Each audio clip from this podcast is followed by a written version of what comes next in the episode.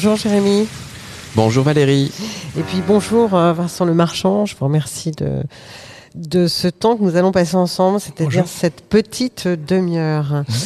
Vous êtes euh, designer, membre fondateur du groupe euh, Totem en 1980 à Lyon, aux côtés de Jacques Bonneau, Frédéric Duchella et de Claire Olives, trois acolytes que Mhm. vous aviez rencontrés en ébénisterie, je crois. Ça.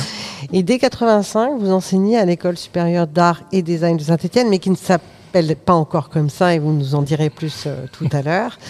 Et au sein de l'école, vous avez notamment participé à la création du poste diplôme design et de la revue Azimut, qui est juste à côté de nous, puisque nous sommes au cœur de la biennale euh, du design et que cette revue est exposée euh, au cœur euh, de l'espace que nous habitons, en tout cas pour cette journée. Enfin, je dis enfin, c'est peut-être assez inélégant, mais peu importe. Vous avez coordonné les quadriennales internationales de design, Caravelle 1 et 2, en 86 et en 91, qui à l'époque se déroulaient dans trois musées deux centres d'art de la région, qui à l'époque s'appelait Rhône-Alpes. Et puis, vous avez été au cœur de la première Biennale internationale du design, donc en 98. C'est ça. Et là, nous nous trouvons justement dans l'exposition d'Ernesto Orosa, au cœur de la cité, dans le bâtiment Le Cidre, dans une exposition qui s'appelle À l'intérieur de, la production. Et effectivement, ce titre, pour moi, fait écho à ce que vous aviez lancé dès le départ avec Caravelle sur cette idée de montrer le design en train de se faire. Est-ce que vous pourriez nous dire un peu plus qu'est-ce que pour vous le design en train de se faire et peut-être est-ce que ça fait école? Alors, oui, Euh, le design, c'est- une discipline de praticien. C'est- alors évidemment, il y a aujourd'hui beaucoup de théories sur le design, sur l'histoire du design, etc. Mais euh, je crois que ça reste avant tout une histoire de praticien. Je dis encore aujourd'hui à mes étudiants, puisque j'en ai encore quelques-uns pour quelques temps, euh, je vais bientôt partir, mais euh, je leur dis que l'époque qu'ils vivent est compliquée, euh, avec tout ce qu'on sait, mais que euh, je pense que c'est une époque formidable pour le design, parce qu'on a besoin de designers, on a besoin de design, on a besoin de, de s'adapter à ce qui se passe. Et donc, euh, le design est un des outils, je pense, essentiels avec l'ingénierie pour la conception euh, de ce qui va, de ce, de ce dont on va devoir se servir ou utiliser ou être entouré par. Alors, est-ce que vous pourriez nous définir ce qu'est le design pour vous? Alors, j'ai deux, Sans deux souffler, définitions. sans souffler, sans soupirer. Tout à fait, tout à fait. Non, non, j'ai deux définitions. La, la première qui est une, une définition classique de, la conception euh, culturelle et technique de ce qui nous entoure et en fonction des conditions culturelles, sociales, euh, économiques. euh, Voilà, ça c'est la définition un peu bateau.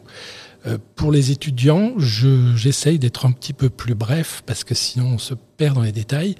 Euh, Il y a beaucoup, beaucoup d'ingrédients dans le design. Disons que pour moi, c'est la partie sensible du cahier des charges d'un objet, d'un site, d'un texte, de voilà. Donc cette définition, elle est euh, pour moi essentielle, c'est-à-dire qu'on est des spécialistes du sensible, du ressenti, de comment on, appréhende les choses. On n'est pas là pour les définir techniquement. Il y a une part euh, raisonnable de technique dans le design. Il faut être connaisseur, bon connaisseur, mais surtout, ce qui nous intéresse, c'est de savoir comment les objets qu'on dessine ou qu'on conçoit en collaboration vont être perçus, compris, comment ils vont être, euh, euh, j'allais dire, approchés par les gens. C'est, voilà, une chose que les ingénieurs, par exemple, ne savent pas faire. Ils ont beaucoup de compétences, on travaille avec eux, c'est une absolue nécessité. Mais par exemple, si on leur demande de faire un objet qui est apprécié par euh, les jeunes, par exemple, hein, voilà, ça peut être une cible qu'on souhaite toucher, ben, les ingénieurs ne savent pas faire. Et C'est pas leur boulot. Ils n'ont pas les outils pour le faire. Nous, oui. Voilà. Ils sont pas sensibles. Si, ils sont sensibles, mais à d'autres choses. À d'autres Ils sont, ils sont sensibles à la partie technique. Et évidemment, il y a énormément de travail sur la conception technique des objets, mais euh, justement, ça pourrait être à la sortie, ça peut être nié si on ne, résout pas le problème du, du cahier des charges sensible, c'est-à-dire de, de cette partie qu'il faut interpréter. Et tout ce qui est de l'ordre de l'interprétation, les ingénieurs ont des problèmes, Enfin, ont des, des manques de, de méthodologiques. Et vous disiez tout à l'heure que euh, il faut être praticien. Vous n'étiez pas praticien. Et cette question de la pratique, euh, vous la mettiez au cœur de cette question d'école. Et je crois savoir que vous êtes le premier designer justement à être entré dans cette école qui à l'époque s'appelait euh, École de- des Beaux-Arts, peut-être. École régionale des beaux-arts, ouais. École régionale des Beaux-Arts, et qui avait une section euh, euh, non environnement. environnement, voilà, et que vous êtes le premier à- designer à être rentré dans, dans cette école pour enseigner. Euh, com- comment ça, comment c'était perçu justement euh, dans les années 85, puisque là on parle de 85, euh, 86, cette question du design dans une école d'art et votre propre approche de jeune homme de 25 ans. Tout à fait. Oui, c'était compliqué. C'était compliqué parce que j'étais jeune et je dois le reconnaître, étant jeune, c'est pas, pas un problème, mais j'étais un peu ex- inexpérimenté. Et, l'enseignement à 25 ans, ça fait peur. Quand on a des étudiants en face de soi qui ont pratiquement votre âge, euh, on se pose à un moment la question de qu'est-ce que je leur donne. Et pour ça, euh, j'ai eu quand même un- un- une super expérience qui a été la réception qui m'a été faite par l'équipe enseignante en place, qui était composée de Marc Charpin et de Jean-Claude Conessa. Euh, L'un était artiste, l'autre était un théoricien, c'était un universitaire. euh, Et ils m'ont proposé de rentrer dans l'école petit à petit, progressivement, pas d'un coup. hein. Et euh, surtout, à un moment, ils m'ont demandé est-ce que tu, est-ce que tu veux, enseigner Est-ce que tu veux travailler avec nous sur, sur les, les choses? J'ai dit bah, pourquoi pas, mais euh, qu'est-ce que je m'attendais à la question c'est qu'est-ce que je dois faire? Ça, c'est ce qu'on imagine dans une école. Et en fait, euh, la, réponse qu'ils m'ont fait, c'est qu'est-ce que toi tu veux faire? Qu'est-ce que tu veux mettre en place dans, le design que tu vas apporter aux, étudiants? Et j'ai réfléchi un petit peu quand même et je leur ai dit deux choses. Un, je ne veux pas faire du totem. Je viens pas pour faire du totem. Et la deuxième chose, c'est que je, souhaiterais travailler, mais pas en vase clos. Je veux pas travailler dans une école qui est, c'est des écoles géniales, les écoles des beaux arts. hein. Mais ça a tendance parfois à tourner un petit peu sur soi-même. C'est-à-dire qu'on est, d'ailleurs, c'est une des protections qu'on a. On peut travailler en vase clos. Mais moi, je voulais justement travailler en vase ouvert. C'est-à-dire, euh, par exemple, faire partager ce qui se fait dans les écoles d'art, qui est finalement très peu connu. On ne sait pas trop euh, sur quoi on travaille, et je dois le reconnaître, on communique très mal dessus. Donc, mon idée, c'était de faire, euh, de trouver des partenaires à l'extérieur euh, qui soient euh, ingénieurs. Donc ça, c'était une des premières choses qui a été évidente. Architectes, euh, paysagistes, euh, spécialistes de différentes choses, de textiles, de, voilà, mais surtout travailler en, en- en résonance avec l'extérieur. Et à l'époque, c'était très peu euh, fait. On pouvait travailler pendant des mois, des semaines et des mois en vase clos. Et, surtout, on le faisait presque par habitude. Et donc, moi, j'ai- essayé d'apporter cette chose-là qui a donné, euh, avec le temps, euh, beaucoup de, très bonnes euh, résonances avec les ingénieurs notamment, puisqu'on s'est retrouvé sur des systèmes de co-conception avec une petite école, enfin une petite, non, une école de la région de, Saint-Étienne qui s'appelle l'ENISE, qui est une grande école de, mécaniciens et, et qui a qui donnait euh, beaucoup de, de chefs d'entreprise de la région, de PME, voilà. Oui, parce qu'il faut se rappeler qu'on est dans une région euh, historiquement très industrieuse, Mhm. donc avec des savoir-faire, euh, de la matière, euh, euh, de manière très conséquente, et que, et, et que d'ailleurs cette question du design ici à Saint-Etienne, au cœur de l'école d'abord, puis au cœur de la biennale, puisque la biennale va arriver un peu plus tard quand même. hein. Plus tard. Euh, 98, j'ai dit, je crois, pour Oui. la première biennale, donc un peu plus tard. C'est pas par hasard que ça se déroule ici à Saint-Etienne. Non, non, oui, pardon. Et du coup, dites-nous euh, peut-être un peu plus sur la question de, de l'école et de l'enseignement. Vous disiez que vous avez aussi donné, qu'est-ce qu'on donne aux étudiants, comment on les accompagne et comment accompagnez-vous ou imaginez-vous l'avenir du design actuel avec les phénomènes que nous sommes en train de traverser, notamment l'Anthropocène? Quelles sont les bifurcations, si je reprends en quelque sorte le, le titre de la biennale, que nous devrions arpenter d'une certaine manière dans ce domaine-là? Alors, euh, euh, j'ai dit tout à l'heure que c'était compliqué d'enseigner à 25 ans. voilà, mais très vite, finalement, euh, j'ai compris, alors que moi, j'avais pas fait d'école d'art, j'avais pas fait d'études supérieures, j'ai compris que les écoles d'art étaient, enfin, ce sont des écoles dans lesquelles on ne demande pas aux étudiants de faire comme le prof. On demande même, on attend même que les étudiants vous donnent tort. Alors ça, c'est une grosse différence par rapport, je sais pas, aux universités. je, dis ça, mais je les ai pas fréquentées. Donc, euh, mais je sais que quand on est dans des domaines euh, euh, scientifiques, voilà, on attend quand même des gens qui d'abord, qui connaissent leur gamme et qu'ensuite ils, ils, apportent à la fin de leur de leur cursus, au moment des doctorats, des choses comme ça, des points de vue originaux. Mais d'abord, il faut être, il faut faire ses gammes. Ben nous, des gammes, on n'en a pas. Enfin, je veux dire, on a quelques techniques de base à acquérir dès les premières années, la couleur, le volume, euh, euh, des choses comme ça, l'histoire de l'art, bien sûr. Mais très vite, on passe à la pratique, et dans cette pratique, on demande aux étudiants de nous donner tort. C'est-à-dire, on leur dit ça fonctionne comme ça, mais s'ils trouvent un moyen différent, plus efficace de, fonctionner, eh ben, ça va tout de suite prendre, euh, voilà, dès les premières années. Il y a des étudiants qui ont des systèmes plus efficaces que les nôtres. Il faut s'y faire parce que c'est des, écoles dans lesquelles on ne peut pas arrêter quelqu'un qui travaille en lui disant tu reviens en arrière parce que c'est pas conforme à ce qu'on fait d'habitude. C'est pas possible. Ce serait pas une école d'art. Donc euh, on a euh, l'intérêt de, de ce fonctionnement très atypique. Je pense que les écoles d'architecture sont sans doute aussi euh, teintées de cette. il faut amener un contrepoint à ce que, ce que dit le prof. Il faut être capable de d'aborder les choses différemment. Donc le message que vous nous faites passer, euh, peut-être si je lis entre les lignes, c'est que c'est les étudiants, à travers leur propre point de vue et parfois contradiction ou pas, dans tous les cas, que euh, finalement l'école se fabrique et que la manière d'envisager l'enseignement euh, se fait. Oui, oui, oui, très clairement. Et, et chez nous, alors c'est un petit peu ambigu, mais la notion de commande dans le design, elle vient souvent des donneurs d'ordre. les donneurs d'ordre, c'est les, les, entreprises ou les, les les collectivités locales ou des, associations parfois. Euh. Et souvent, euh, le, problème, c'est que les gens savent déjà ce qu'ils veulent. Confusément, mais ils le, savent.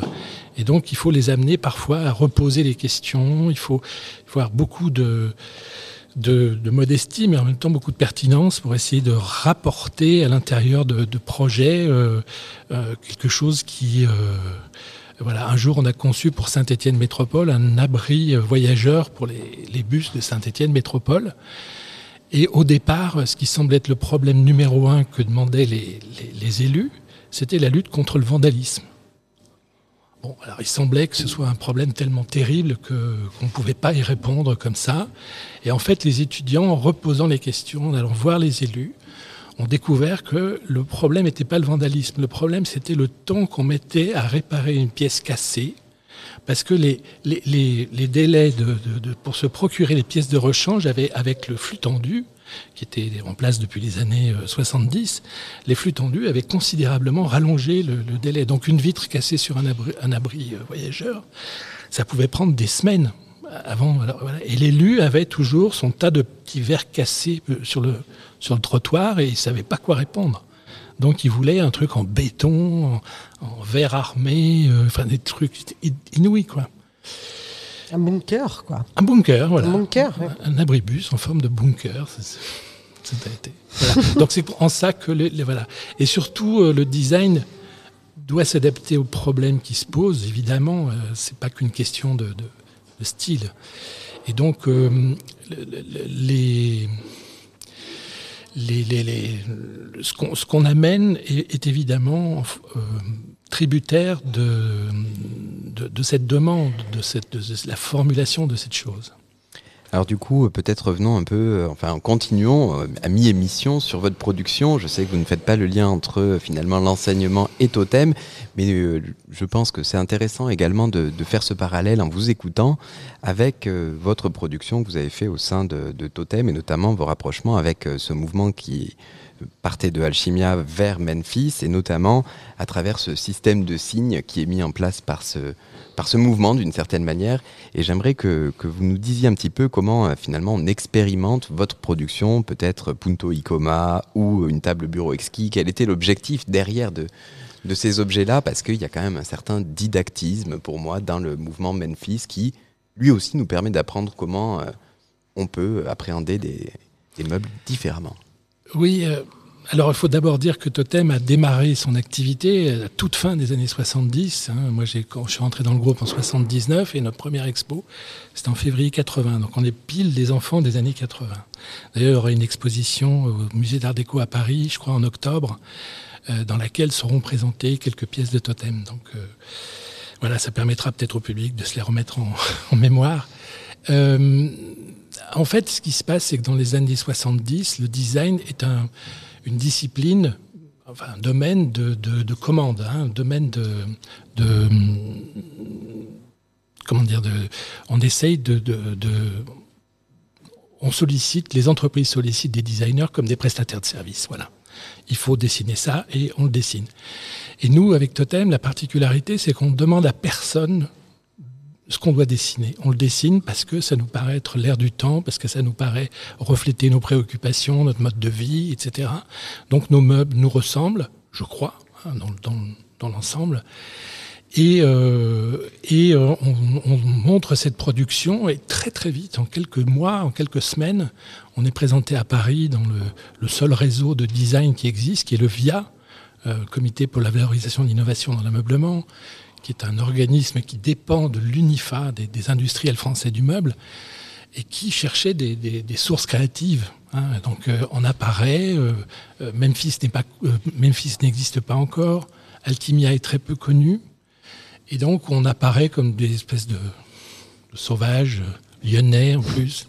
Donc ça, ça rajoute un peu la difficulté. À l'exotisme. À l'exotisme, voilà. Et, euh, et, on apparaît très vite sur cette scène-là. Mais en même temps, on apparaît aussi sur la scène de l'art contemporain, puisqu'on est invité, alors c'est l'époque du ministère langue, où on essaye d'enrichir le, le, les expositions, les pratiques du ministère par hein, une apport, un, un, apport de, de disciplines. Euh, la mode, le design, etc. Donc euh, ça devient très très riche et très très varié. Et donc quand on fait notre propre mobilier, on, attire l'attention sur nous et sur la façon dont on le fait. Et euh, on espère, en tout cas, on a cet espoir d'intéresser des industriels à la réflexion qu'on mène, puisqu'on on voit bien que, par exemple, Memphis, en Italie, a généré cet intérêt. Bon, chez nous, ça a été beaucoup plus compliqué parce que euh, on n'a pas eu de retour de la part des entreprises qui elles-mêmes considéraient que la seule source d'innovation, c'est le marketing. C'est-à-dire, on demande aux gens ce qu'ils veulent. Donc, ils veulent souvent des choses très moyennes, très, banales, très conventionnelles. Et nous, on n'était ni banal ni conventionnel, donc on ne cadrait pas avec la demande. Donc, on n'a pas eu de retour d'entreprise, très peu euh, d'entreprise qui nous est demandé de, de, réfléchir à ce que pouvaient devenir les, les choses, etc. Donc voilà, donc euh, Totem a été une, une, sorte de météorite comme ça dans le, le ciel du design français, une petite, euh, enfin une météorite rapide. mais, mais, intéressante même euh, aujourd'hui. Je pense que il faut toujours continuer de regarder finalement parce que ce que vous êtes en train de dénoncer sur le fait de sortir également de la commande, mmh. sortir du, du projet qui a un but principalement industriel au départ pour répondre à une demande fait que des pratiques alternatives sont possibles et peuvent sortir finalement du cadre. Mais les projets d'étudiants, l'enseignement, nous dans notre école, mais je crois dans beaucoup d'écoles en France de, de même type, euh, est, est, basé sur le projet personnel. C'est-à-dire que c'est l'étudiant qui situe son effort là où il le pense nécessaire en fonction de sa connaissance ou de ses envies, etc. Donc, nécessairement, ce qu'on demande aux étudiants de développer ne correspond pas à une attente industrielle. Par contre, euh, c'est dommage, c'est que les industriels devraient de temps en temps venir voir ce qui s'y passe. Au pire, ça les intéresse pas. Mais il y a plein de pistes qui seraient développables. ça c'est un petit peu une perte de substance, une perte de richesse, je crois. Oui, je crois également. Et donc, du coup, euh, ça met en perspective finalement cette période, hein, on va dire à partir du moment des années 80, où en fait le design va commencer à vraiment euh, s'implanter sur le territoire. Et en même temps, on va avoir le début du marché de l'art que, que, l'on connaît aujourd'hui.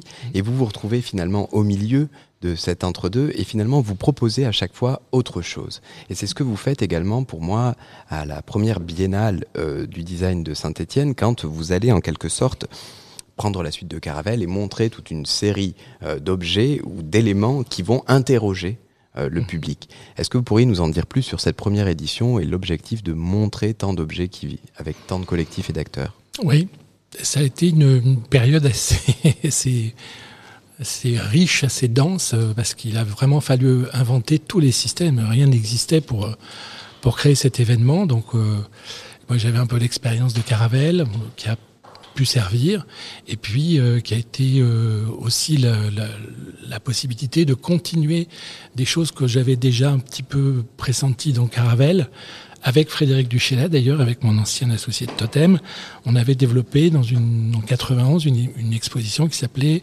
Éco-design, design d'urgence, qui était une des premières approches, à ma connaissance, de ce que l'écologie et le design pouvaient avoir à faire ensemble. Il y avait quelques traces de choses vraiment très intéressantes. Et euh, on les a montrées avec Frédéric de manière, euh, je crois, assez lisible, assez simple, assez directe. Et on s'est fait euh, allumé dans la presse nationale, mais comme jamais. Là, j'avoue que ça a été un, une douche froide. On s'est fait allumer dans le monde, en particulier euh, par des journalistes qui étaient surtout spécialisés en déco. Ils trouvaient que c'était moche. Bon, c'est leur droit. Hein. Mais en tout cas, on n'a pas eu aucune écoute de, de ce phénomène-là. En 91, l'écologie n'intéressait personne l'écologie pratique, je veux Oh. dire. de- Oui, oui, tout à fait. ça, c'était vraiment un truc terrible. Et donc, quand on a refait la Biennale en 98, j'ai- avec Jacques Bonaval, on s'est dit, il faut que l'écologie soit présente là-dedans. Ça doit être, ça commençait à monter, hein, c'était déjà, il y avait des agences comme euh, O2 à Paris avec Thierry Casazian, il y avait des gens intéressants qui commençaient à vraiment euh, donner des choses euh, très fortes. Et puis, on voyait bien que ça transparaissait dans les préoccupations des designers et des étudiants. Ça Hum. commençait à être euh, là. Alors justement, euh, vos étudiants aujourd'hui, euh, parce que comme vous, vous avez insisté sur l'aspect euh, euh, d'interagir entre, entre vous et les étudiants, c'est-à-dire la possibilité d'intervenir, les générations passent. Et, euh, et justement, est-ce que cette génération avec que vous côtoyez aujourd'hui, vous la sentez euh, euh, plus sensible justement au changement global, à ce que nous on appelle l'anthropocène, c'est-à-dire cette crise de l'habitabilité qui traverse l'entièreté de, cette planète? Eh moi, je la ressens déjà, mais je pense que les étudiants la ressentent aussi beaucoup, beaucoup, énormément des, projets d'étudiants. Je dirais aujourd'hui, c'est même une majorité qui essaye de prendre à bras le corps ces problèmes. Je sais que ça leur est hyper important de se caler sur ces choses-là. Euh, rares sont les étudiants qui ne regardent pas et qui n'étudient pas ça avec euh, attention. Ils cherchent des, des, matériaux biosourcés, ils cherchent des choses, euh, des, des, logiques de circuits courts, des, des, choses comme ça. Ils travaillent sur le. Je crois que vous aviez entendu euh, euh, Pauline avec le, le polter. Voilà, ils, ils, cherchent à trouver des, logiques euh, nouvelles. Et j'ai pas besoin de leur dire, hein, mais ils savent oui, très bien que que c'est pas avec les produits et les recettes anciennes qu'on sortira de la crise, si on en sort. C'est-à-dire, voilà, il faut réfléchir autrement.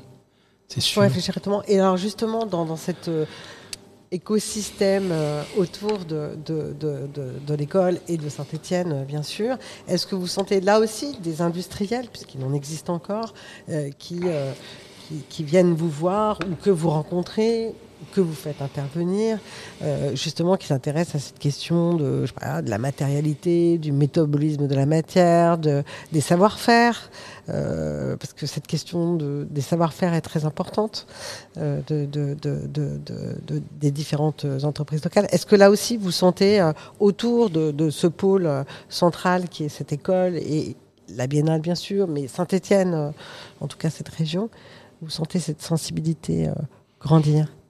Euh, elle, est, elle est omniprésente maintenant. Alors évidemment, ce ne sont que dans les études, hein, mais Oui.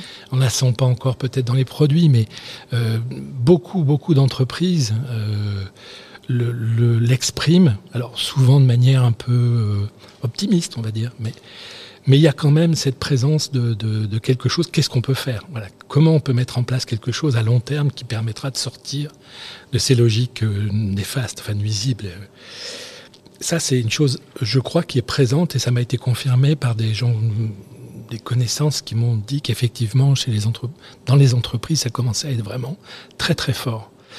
Euh, ça n'empêche pas qu'il y ait du greenwashing scandaleux, mais en tout cas, il y a cette présence-là. Et moi, je l'ai ressenti dès le début de ma collaboration avec les ingénieurs, parce que j'ai eu la chance d'avoir des, des professeurs ingénieurs, euh, deux qui s'appelaient Gilles Faller et Henri Masse, qui ont été euh, des profs de l'ENISE et qui ont été déterminants parce que eux-mêmes étaient très forts sur ce domaine-là. Ils n'étaient pas du tout des, productivistes, ils, regardaient les choses avec un œil très critique et ils étaient très forts dans ce domaine. Tout ce qui était tri, tout ce qui était réutilisation, recyclage, etc., ils étaient euh, impressionnants. Ils connaissaient déjà toutes les logiques industrielles en place et celles qui manquaient. Donc ils étaient capables de parler de ce qu'il n'y avait pas. Ça, c'était important. Bah, écoutez, je crois qu'on peut clore euh, là-dessus avec euh, qu'est-ce qu'on peut faire, parce que finalement, euh, déjà se poser cette question, ça donne du baume au cœur, je trouve. Je vous remercie. Et Merci puis, je vous vous. souhaite de, de bien finir cette année d'école. Et puis, bon vent à tous vos projets personnels. Merci beaucoup. Merci beaucoup. Merci beaucoup aussi à Valérie Didier et à Radio Web pour, euh, pour la technique. Vincent Lemerchant, encore merci pour euh, toutes ces réponses et ouvertures qui nous permettent d'imaginer le design autrement à l'heure d'aujourd'hui. Merci. Au revoir. Au revoir.